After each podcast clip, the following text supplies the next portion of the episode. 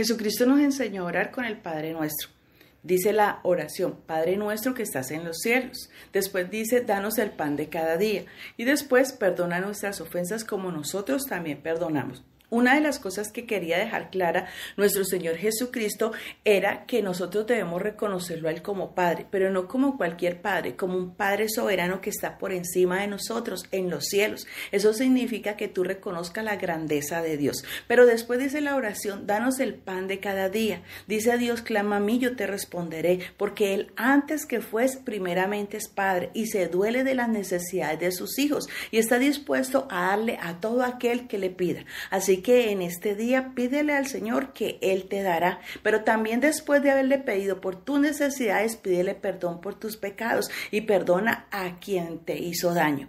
Así obtendrás la bendición de la oración del Padre nuestro. Dios te bendice.